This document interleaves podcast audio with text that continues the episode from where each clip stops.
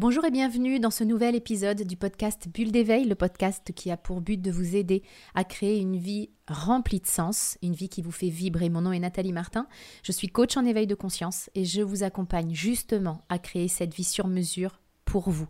Je mettrai dans la description qui accompagne ce podcast tous les détails pour en savoir plus sur le comment nous pouvons travailler ensemble pour créer une vie qui vous fait vibrer. La discipline ce simple mot peut nous hérisser le poil et provoquer chez nous une forte résistance. Pourtant, on est conscient que sans autodiscipline, atteindre nos objectifs, c'est très improbable, voire même impossible. Je vais vous donner des clés, des leviers pour que vous puissiez mettre en place votre autodiscipline plus facilement. Je vous le disais en introduction, je sais que beaucoup d'entre nous ont un rapport très difficile avec la discipline, c'est le moins qu'on puisse dire. Alors la faute sans doute à la discipline que nous avons subie dans notre enfance, cette discipline, ces règles qui nous étaient imposées parfois durement et que nous devions respecter alors qu'elles ne faisaient pas forcément de sens pour nous. Du coup, on a parfois associé la discipline à une privation de notre liberté. Et comme nous voulons être des êtres libres, nous pouvons avoir tendance à refuser cette discipline, à être vraiment réfractaire à sa mise en place. Le problème, c'est qu'en rejetant la discipline, en refusant de la mettre en place, on peut rallonger le chemin pour atteindre nos objectifs, voire même faire une croix sur nos ambitions. C'est important de comprendre que mettre en place une discipline, c'est simplement mettre en place des conditions positives pour nous c'est mettre en place des habitudes, soit pour être mieux dans notre vie, dans notre corps par exemple, soit pour atteindre de nouveaux objectifs. Et le premier point important pour mettre en place cette discipline, c'est de faire en sorte qu'elle ait du sens pour nous. La discipline, c'est quelque chose que l'on choisit parce que justement ça résonne en nous, parce qu'elle fait du sens. C'est donc important de se demander pourquoi je veux la mettre en place. Qu'est-ce qu'elle va rendre possible pour moi? Quels vont être les bénéfices pour moi de cette discipline? Ça va me permettre d'avoir un vrai pourquoi. Un pourquoi qui va me permettre de trouver la motivation pour appliquer ce que j'ai décidé. Deuxième point important, faites du sur-mesure. Une discipline, c'est pas un moule dans lequel on s'enferme parce qu'il faut le faire ou parce qu'on doit le faire. Il ne faut rien, je ne dois rien, je choisis de faire cette discipline et je fais alors du sur-mesure. Je vais prendre un exemple pour illustrer ce point, un exemple qui vous parlera sans doute, celui du rituel matinal prôné par le Miracle Morning. J'ai rencontré de nombreuses personnes qui ont voulu appliquer ce rituel en mode bien discipliné, pour le coup, bon élève, et qui me disent avoir abandonné au bout de quelques jours parce que se lever à l'aube, bah franchement, c'était pas leur truc et c'était pas écologique pour ces personnes. Et je peux complètement le comprendre parce que c'est la même chose pour moi. Maintenant, c'est exactement dans ces moments-là c'est important de faire du sur-mesure pour éviter de balancer le bébé et l'eau du bain en même temps. Je peux adapter et faire ce rituel au moment où il est le plus écologique pour moi, un peu plus tard dans la matinée par exemple. Faites du sur-mesure et choisissez les activités que vous voulez mettre en place et faites-le de manière écologique pour vous. Troisième point, un point qui manque bien souvent dans nos disciplines, mettez du fun. Mettre en place une discipline, c'est pas forcément signer pour le bagne ou pour le parcours du combattant. Si vous ne prenez aucun plaisir dans votre discipline, vous aurez de la difficulté à tenir dans le temps. Donc, faites-vous plaisir. Je vais prendre l'exemple du sport parce que c'est une discipline que de nombreuses personnes veulent mettre en place, justement, sans pour autant forcément y arriver. Et ça a longtemps été mon cas. Simplement parce que je m'imposais d'aller courir alors que je n'aime pas courir. Donc toutes les excuses étaient bonnes pour ne pas y aller. Le simple fait de me demander ce que j'aimerais faire comme activité physique, plutôt que d'essayer de rentrer dans le moule. Le simple fait de m'interroger sur les critères dont j'avais besoin pour prendre plaisir à bouger, bah, ça m'a permis de découvrir une discipline qui me correspond complètement. Alors le HIT ou le Tabata, ou ça porte plusieurs noms.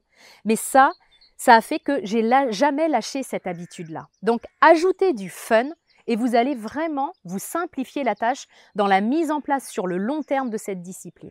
Quatrième point, ne partez pas dans les extrêmes. Lorsque l'on veut mettre en place une discipline, on a souvent tendance à fonctionner en mode on ou off. On passe de rien à tout et c'est trop radical comme changement.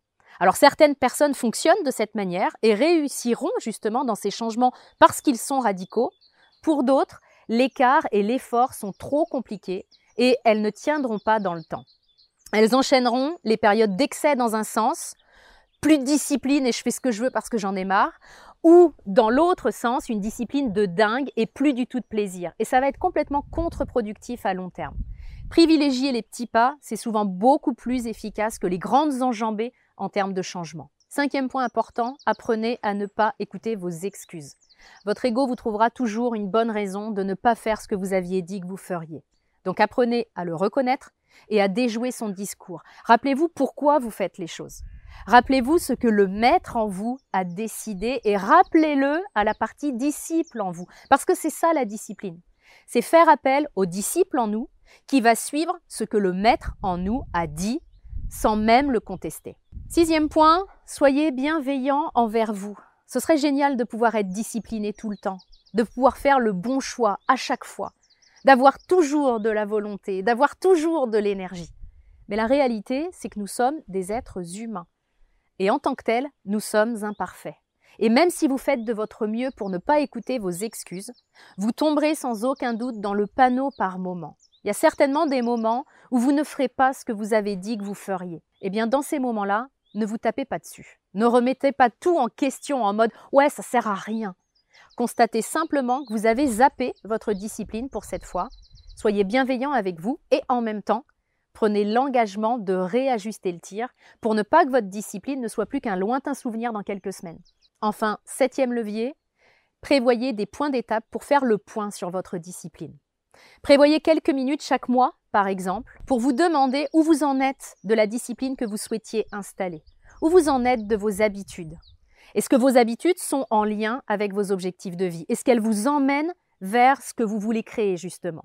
Ces points d'étape sont hyper importants pour deux raisons. Premièrement, parce que souvent, on ne voit pas ce qu'on met en place. Comme si lorsqu'on fait quelque chose de bien, lorsqu'on réalise des bonnes choses, ben c'est normal, puis ça ne mérite pas de s'y attarder c'est important de pouvoir souligner vos victoires, pas seulement vos failles. Donc lors de ces points d'étape, vous constaterez peut-être que vous avez tenu la discipline, que ça fait un mois que vous vous tenez à vos engagements de faire du sport, par exemple. Ben ça, ça mérite une récompense. Donc récompensez-vous avec quelque chose qui vous fait vraiment plaisir. Deuxième raison qui fait l'importance de ces points d'étape, c'est que parfois on se dirige exactement là où on ne veut pas aller. On quitte le chemin qui pourrait nous emmener vers nos objectifs en lâchant les habitudes favorables à notre réussite. Et on peut lâcher ce qui est bon pour nous sans même nous en apercevoir. Donc là, c'est important d'en prendre conscience pour réajuster le tir si nécessaire. Donc si je m'aperçois lors de ces points d'étape que j'ai lâché les habitudes que je voulais mettre en place, alors je vais juste réévaluer cette discipline.